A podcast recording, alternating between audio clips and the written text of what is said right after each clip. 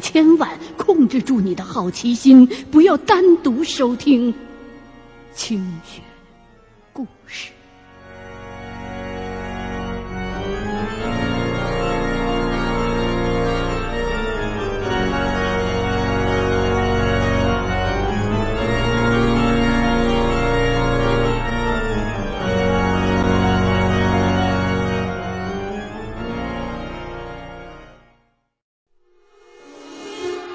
您现在收听的是《清雪故事·猎鬼人之我的左脚》。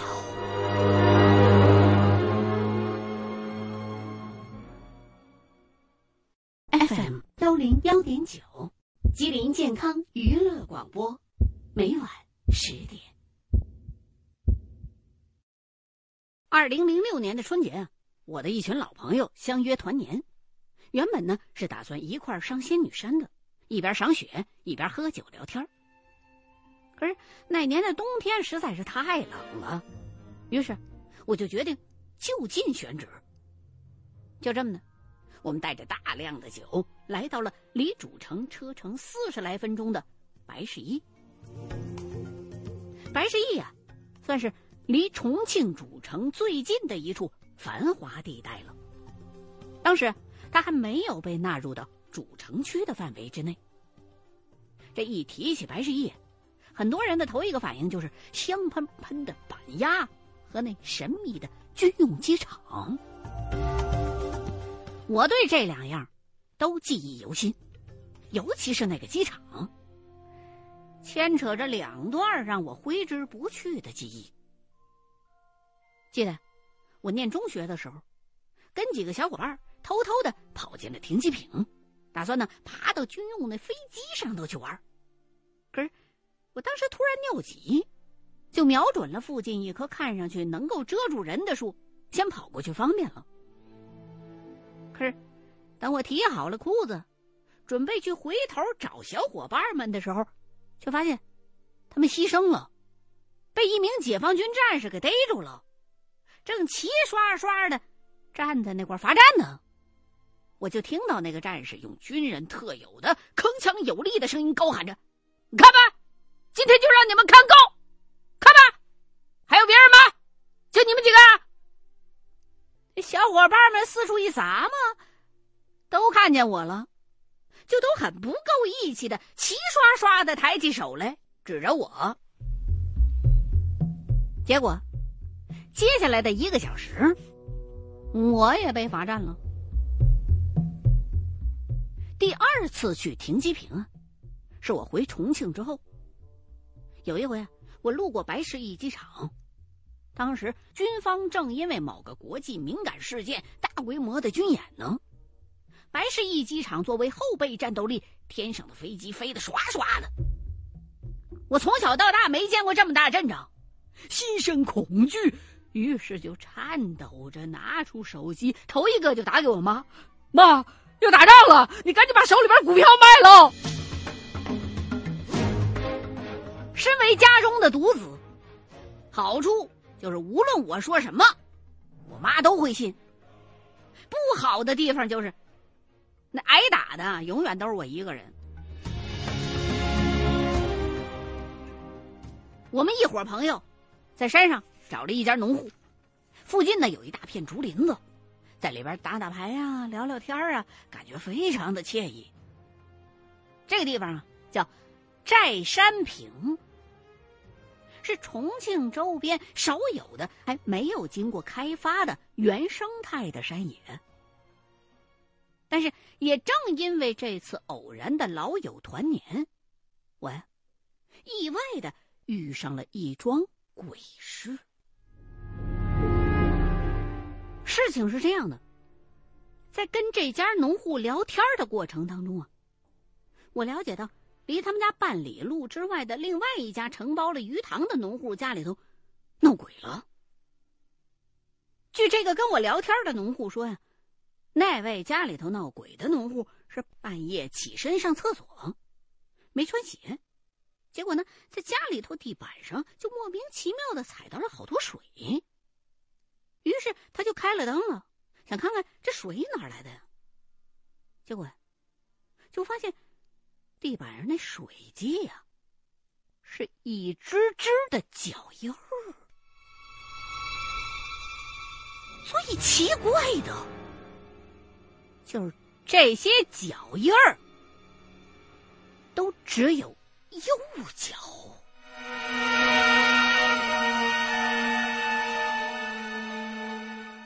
一开始，他还没觉得这什么闹鬼的现象，还以为是家里边遭了贼了，就满屋的去找。可找了半天。也没找着有外人，就又回床上继续睡觉去了，没太当回事儿。这水脚印事件发生之后不久啊，他去自己家承包那鱼塘给鱼喂食。等喂完了，他弯下腰打算就着鱼塘里的水洗洗手。结果这么一弯腰，就看到水面下头。有一张人脸正望着自己呢，还没等他反应过来呢，就被一只无形的手拽住了脚，整个人被拖进了鱼塘当中。他喝了好几口脏水之后，才开始拼命的呼救挣扎，最后好不容易上了岸，回家就大病一场。再也不敢靠近自个儿家那片鱼塘了。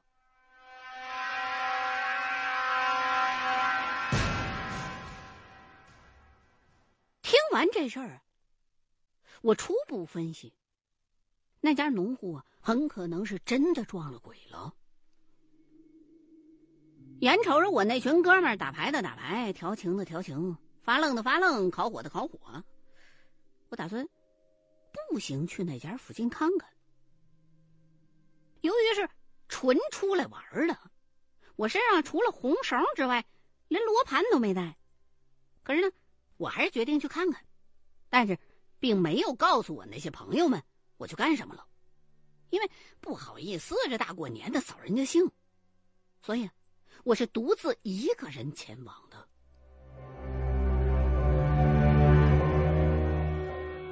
顺着农户指给我的方向走，途中啊，还经过一片黄土地，看上去很像是通往城门的通道。穿过城门之后，往山下走，顺着山路走了没多久，远远的就看到了那片鱼塘。这附近就这么一口鱼塘，所以我确信就是它了。我不懂风水，也没什么情面，就站在那黄土门，远远的俯视了下去。这要是换我那票朋友看到这样的景色，一定会大肆的夸赞：“哎呀，这是深山当中的一面明镜啊！”然后是一大堆煽情的赞美词儿。我呢，看了一会儿，就又走到鱼塘近处细瞧。这才发现，这水面上飘着一层难看的浮萍。池子里的水啊，已经成了那种绿的，都有点发黑的颜色。也不知道这样的水里边还能有活鱼吗？鱼塘边上有个水泥的露台，露台顶上。扯着一张红白绿条纹的遮阳布，一位中年妇女正坐在一张浅蓝色的靠背椅上打盹呢。我就故意放重了脚步，走了过去。她一惊，醒过来了，一睁眼看我是个陌生人，就问我是不是要钓鱼玩啊？我说不是，我只想跟您聊聊。这也许是我表达的语气还是方式。让他产生了误解，他好像以为我是没有节操的那种无赖，想调戏他。哎，我一看大姐误会了，赶紧就得开宗明义的告诉了他我真实的来意。等他放下了戒心，他这才告诉了我，他就是那个遭遇闹鬼事件的男一号的妻子。于是我就赶紧踏破铁鞋无觅处，得来全不费工夫跟他打听啊，你们家男人到底出什么事儿了？他就跟我说，从腊月初开始，她老公就经常说家里头来贼了，让家里头人都多留心点儿。于是家里边还为此特地的多养了几条狗。可是那之后没多久，就遇到了。她老公被扯进了水塘里边的事儿，而且那回她男人回家之后就病倒了，高烧不退，还经常往外吐出一些绿色的水出来，像是苦胆破了似的。随后，他们家就在白市驿当地找了个姓陈的师傅来给看了水碗。哎，这陈师傅我认识，在当地的确是小有名气。陈师傅来看了，说是你们家男人啊，是被老格兜缠了身了。您现在收听的是《清雪故事·猎鬼人之我的左脚》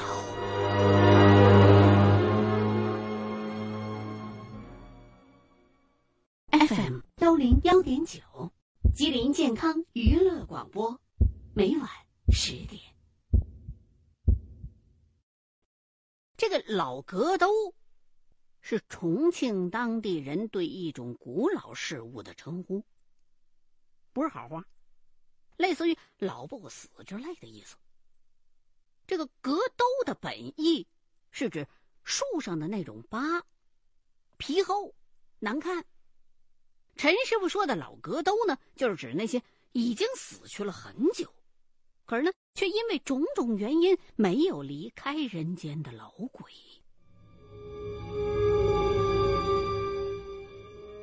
原本啊，我心想，既然有陈师傅出马，我这样的晚辈是不该来插手的了。可是，当我继续问这位中年大姐，现在她男人的情况怎么样啊？结果大姐告诉我说，她男人好是好点了。可是常常会摔跤，用她自己的话说，就总像是有人在拽她的脚。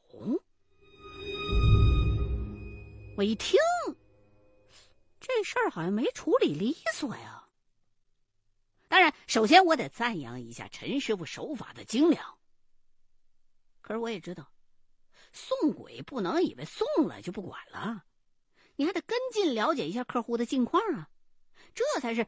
为商之道啊，拿人钱财替人消灾，做生意一锤子买卖，那总是不妥的。所以，我就决定再主动的去给他们家里边看一回。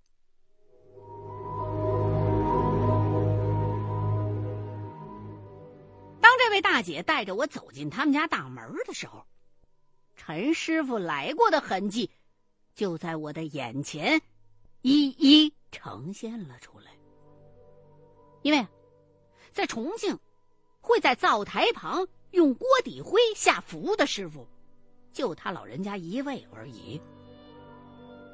陈师傅是山师传人，前些年呢，了结过不少天大的难题，也曾经一度因为手法好而参与了一九九五年的重庆民间事件。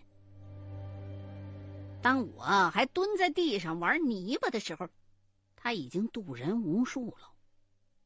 只不过近几年，他开始对这份工作有点失去了热忱。按我的话说，人家是看透了，释然了。再说这家人家，男人姓许，许仙的许。这许大叔，祖辈几代。都是土生土长的当地人。至于他为什么会撞鬼，我替他设想了好几种可能性。你比如说，是不是祖上有人是死于非命了呀？还是说自家开地的时候动到了人家的祖坟了？或者是自个儿做了什么不好的事儿，惹上了不该惹的人了？我一一的问完了这些问题，人许大叔也都一一的否认了。哎，看着面前这位五十多岁、弱不禁风的干巴小老头，我倒有些一筹莫展了。难道我漏掉了什么重要的线索不成？琢磨了一会儿。我就把这大叔扶到了院坝里，自个儿呢端了一张小板凳，跟他老人家面对面的坐下，请他仔细的跟我说说，从您掉进鱼塘开始，一直到现在，发生的所有的事情的全部经过。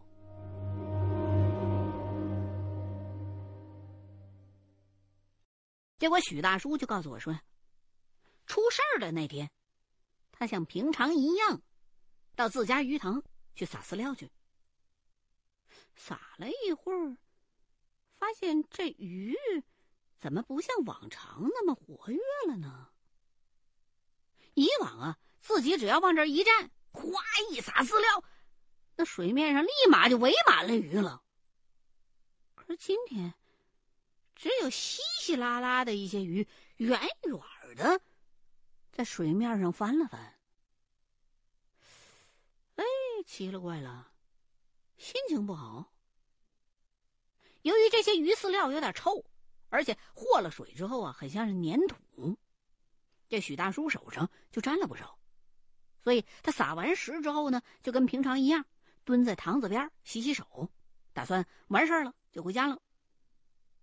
可没成想，洗手的时候就发现水面下不远的地方。有一张人脸在看着自己。听他说到这儿，我就打断了他，问他是什么样的一张人脸呢？您形容一下呗。许大叔就说：“眼睛瞪得很大，两个嘴角都是朝下的，看上去好像挺生气的样子，而且皮肤白的发亮，个头似乎比一般人大。”其余那部分，看上去就跟水大棒没什么两样。水大棒，是重庆本地人对淹死之后被水浸泡发胀了的死尸的称呼。我不由得就在脑海当中勾勒了一下那样的一幅画面。哦，难道是水鬼？要不怎么在水下做窝呢？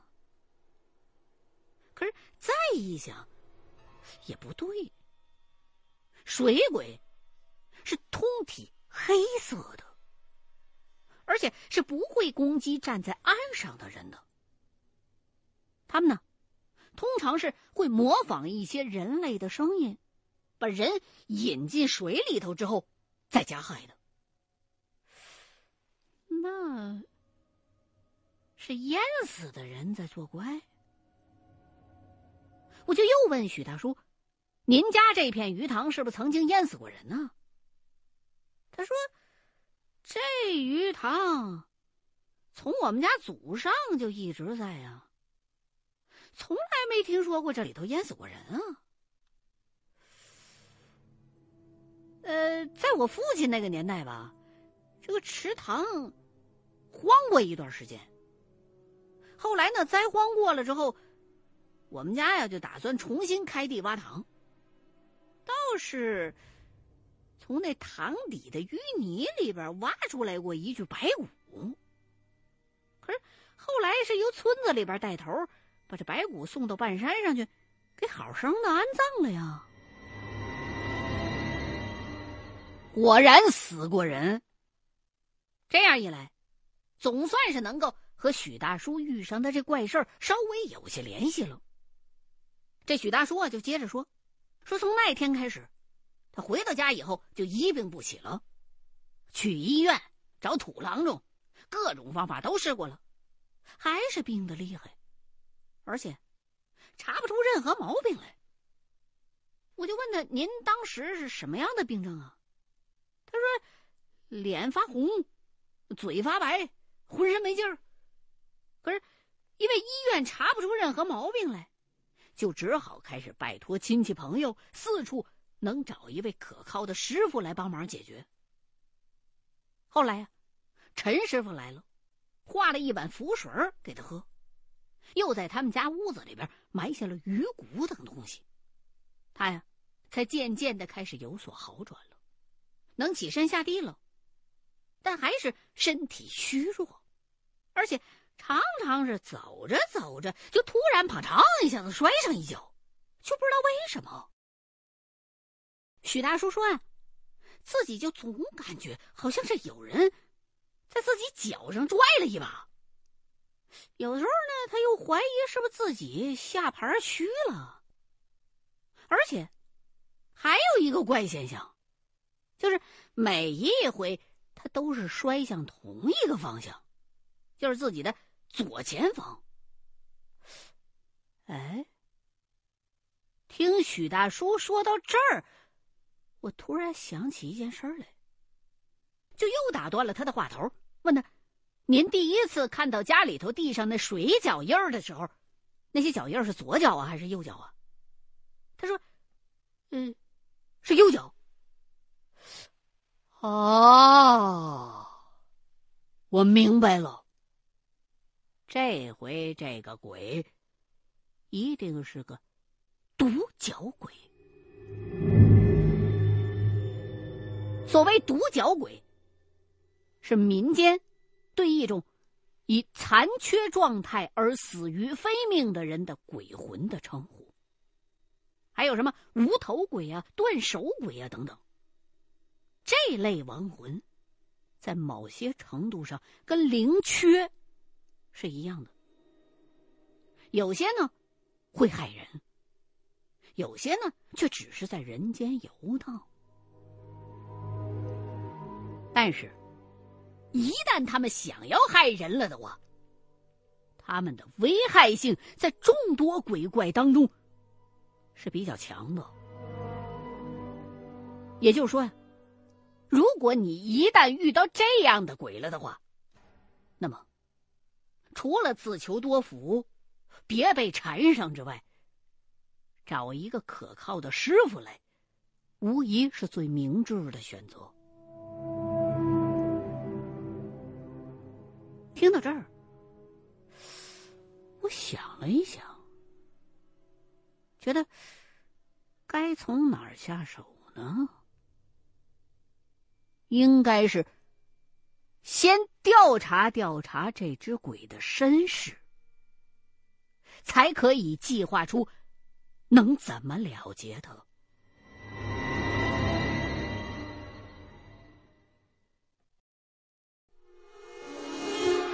您现在收听的是《清雪故事·猎鬼人之我的左脚》。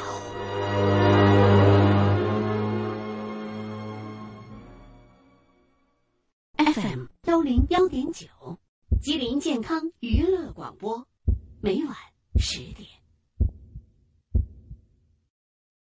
于是，我就问许大叔：“您家祖上是做什么的？”在这生活了多少年了？许大叔就告诉我说，从他爷爷那辈儿开始，就一直生活在这儿了。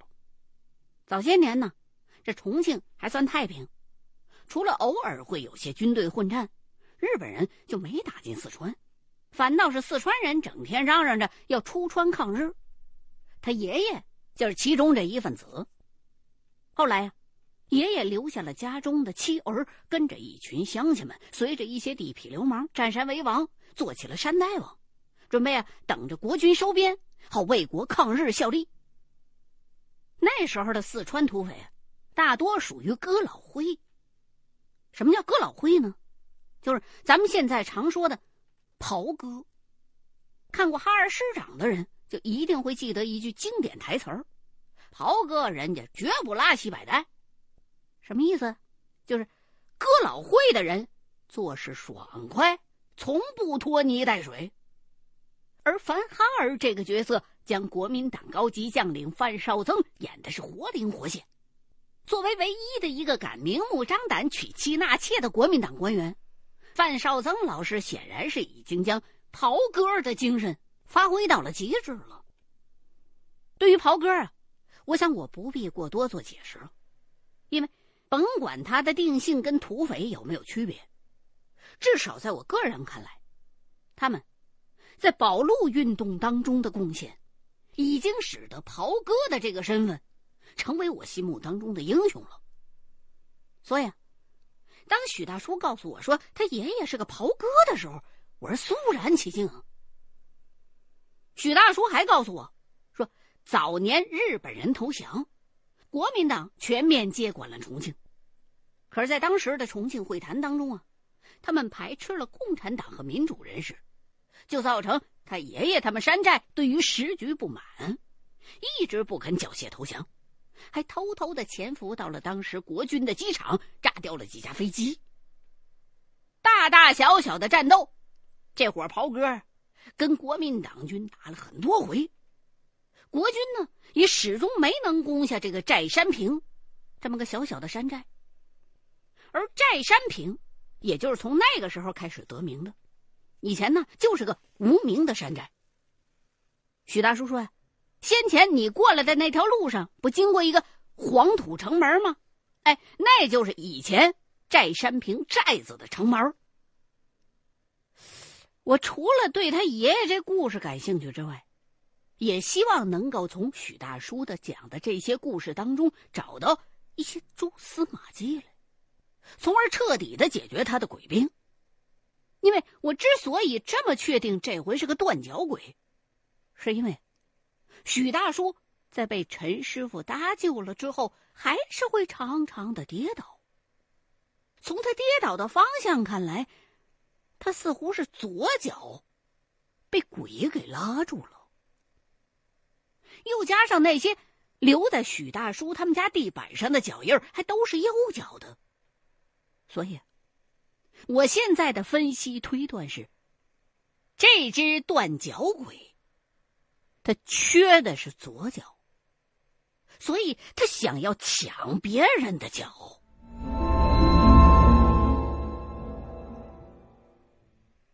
至于他为什么要出现，为什么现在才出现？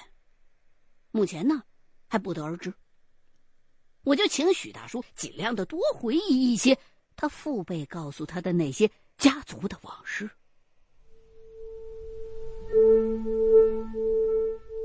许大叔就接着给我讲，说他爷爷曾经提到过一场战役，当时国民党军队想要强攻这寨山坪的山头，甚至当时动用了大炮了，可是呢。寨山坪的袍哥还是奋力的抵抗，挖陷阱、埋地雷，夜里头偷袭，什么不成章法就用什么法子打。最终啊，寨子里头死了十多个袍哥，而国军呢，也是伤亡很重。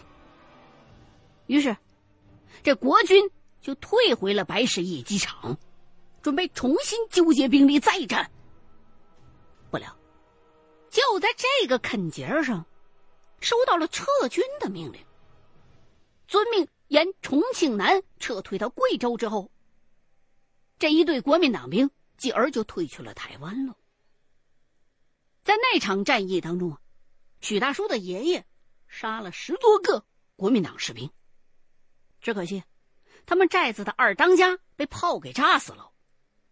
于是众人就推举他爷爷做二当家。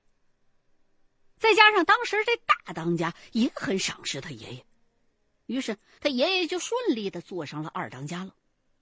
那时候恰逢国民党撤退，山头上下就过起了一段难得太平的日子。可是后来的日子里头，也许是过于安逸了，也许是几位当家的对寨子里的袍哥疏于管教，结果这山寨当中就出现了几个败类。其中一个败类，早年呢长期在白石驿街头厮混，偷鸡摸狗、欺善怕恶的。最初啊，大当家的看这人机灵，跑得快，就把他带到山上来了，成了袍哥的一员。可是这个人虽然成了袍哥，对袍哥的规矩却并没有放在眼里，还是常常的跑到城里边吃喝嫖赌，无恶不作，被人告发过很多回，依旧是不知悔改。许大叔的爷爷新官上任三把火啊，就想趁着还算太平的时候整顿一下山寨，顺便也给自己立立威。恰好在这个枪口上，那小子又犯事儿了。那天呢，许大叔的爷爷听见山门外头有人哭天抢地的喊冤，就上到寨子的城墙上往底下看。就只见一男一女两个老人带着一个十七八的小姑娘，跪在寨子门前呢。要求山寨当家的给个公道，怎么事啊？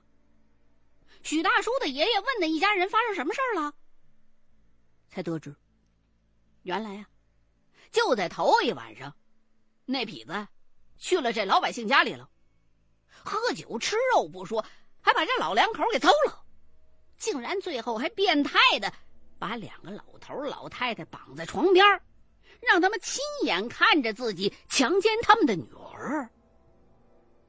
许大叔的爷爷一听就勃然大怒啊，立刻让人打开寨子门，好好的伺候乡亲。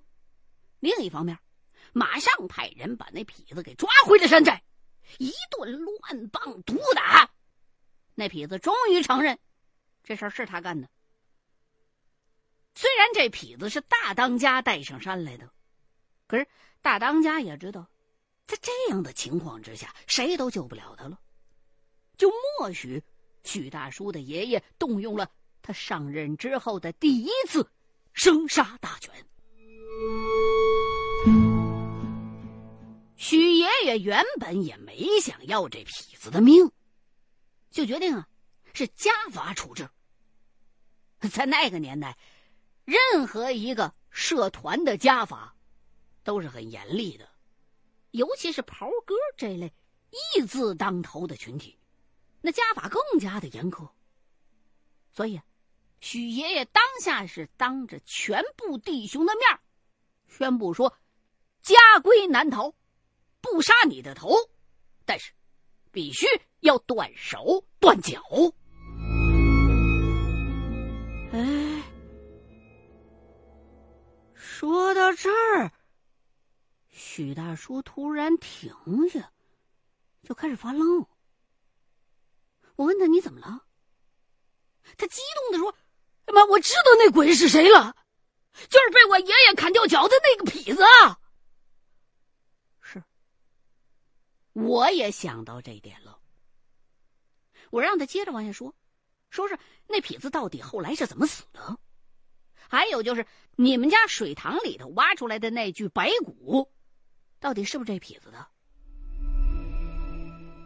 许大叔咽了口口水，说：“当时他爷爷就下令弟兄们摁住痞子的手脚，他亲手用柴刀砍断了这痞子的左脚，并且把他赶出了山寨，随他自生自灭了。不过，没多久，这痞子就死了。”因为有山寨当中的弟兄到白石驿采买东西的时候，看见他的尸体了，就躺在道边当时已经死了很久了，应该是失血过多而死的。至于那小子的遗体当时是怎么处置的，许大叔说：“我也不知道，我知道的就这么多啊。”哦，这么前后一联系。尽管现在我还没有非常确凿的证据来证明水塘当中的那具白骨就是那痞子，可九成九就是他了。要断定这一点，目前呢，有两个法子：一是找到当年埋葬尸骨的地方，把坟给刨开，检查一下那尸骨是不是没有左脚。可是。眼下这大过年呢，我要真这么做了，我才真是个烧饼呢。还有一个法子，就是还是去找到埋骨的地点，去探查一下，那地方是不是真有灵异活动的现象？如果要是有反应，结合先前许大叔被拽下水去的可怕场景，也能判断，那就是这个痞子。理所当然，我呢，一定会选择第二种方法。大过年的谁挖坟呢？可是现在问题又出来了。我出来这回是和朋友团年的，没把罗盘带在身上啊。这怎么办呢？想了想，我决定用一种 DIY 的方式来探灵。首先，取玻璃杯一只。我把口袋里带着的巧克力拆开，撕下了一点锡箔纸。把这纸啊，搓捏成一根针的形状。又在许大叔家找到了一块塑料泡沫，挖出来一小块。再找来电池，给这锡箔纸啊过磁。然后呢，把这针状的锡箔纸扎穿在那一小块塑料泡沫上。再向杯子里边倒进去大概三分之二的水，把那穿着过了磁的锡箔针的泡沫丢进这水杯里。一切准备完毕，我就请许大叔的妻子带我去那处痞子埋骨之所。路上不太好走，走到那儿的时候已经是下午了。如果要是没人告诉我的话，哎呀，我绝对不会认为那是一座坟，它就是一个小曼土包而已。我摇摇头，拿着水杯，开始平缓的在坟墓周围慌了起来。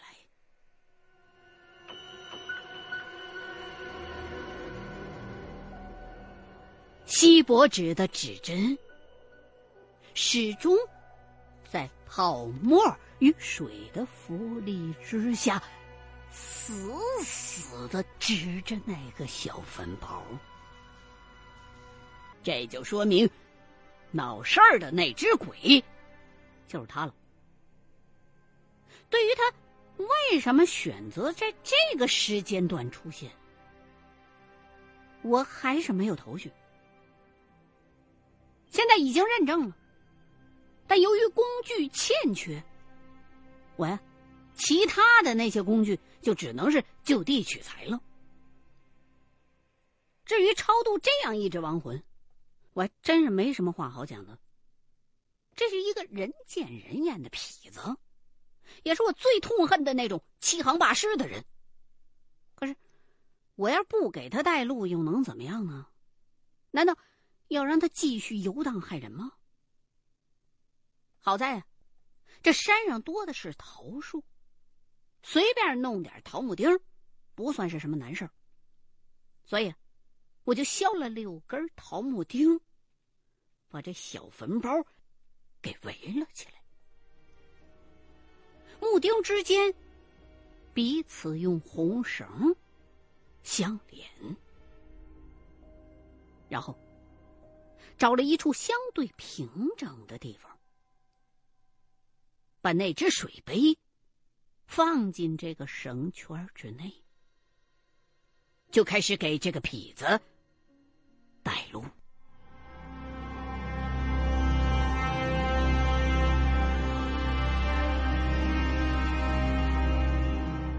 随着念咒声的持续，杯子当中那锡箔指针的动静越来越强烈。带路也在按部就班的进行着，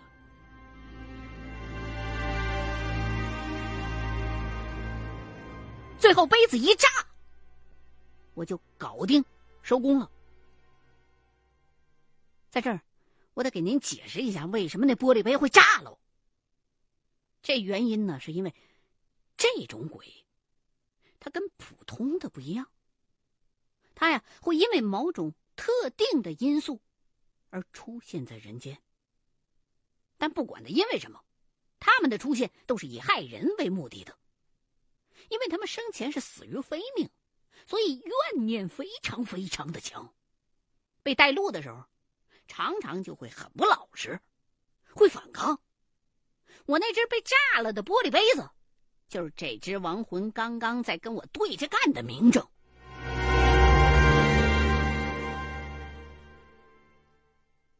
完事儿之后，我告诉许大叔的妻子：“这些桃木钉啊，您得把它留在这儿，别拔喽，保存七天之后才能撤走。”到了第七天之后，您务必啊把这坟包里头的那具白骨挖出来，买一口大坛子，把这些白骨放在坛子里头，再安葬。而且下葬之前，记住了，坛口一定要用红布给封上。大婶儿答应了，我呢又告诉他，你们家男人的病。就是因为这个坟里边的痞子造成的。他走了，自然呢，你男人的病也会好了，您呢就不必要再担心了。大婶是连连称谢。我跟着他一块回了许家，去向许大叔道别。许大叔说了很多感谢的话，欢迎我明年过年的时候再来，他免费的杀年猪给我们吃。现在的我呀。最想做的就是赶紧回到先前我们团年的那一家，好好的跟我那些朋友们聚一聚。在回去的路上，我再一次经过了那道黄土城门。也许是受到了许大叔故事的影响，我又仔细的观察了一番。尽管这道几十年前的山寨城门已经长满了杂草，但是，却依然能够看得出上面有一些弹孔的痕迹。那些痕迹，仿佛让我看到了一群捍卫正义的彪悍的灵魂。翟山平、土匪窝、袍哥。哥老会，我想，许大叔说的那个故事，才是我此行最大的收获。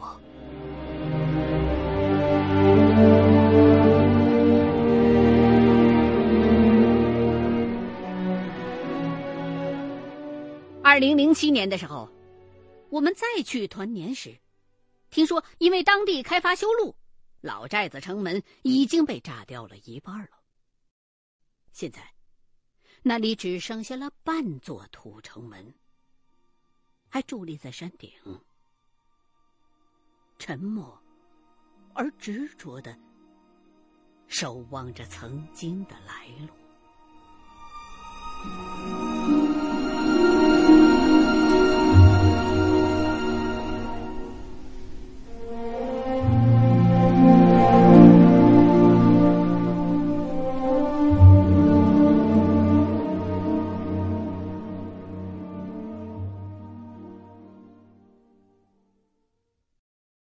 欢迎收听《清雪故事系列之猎鬼人》，原著李一凡，花城出版社出版。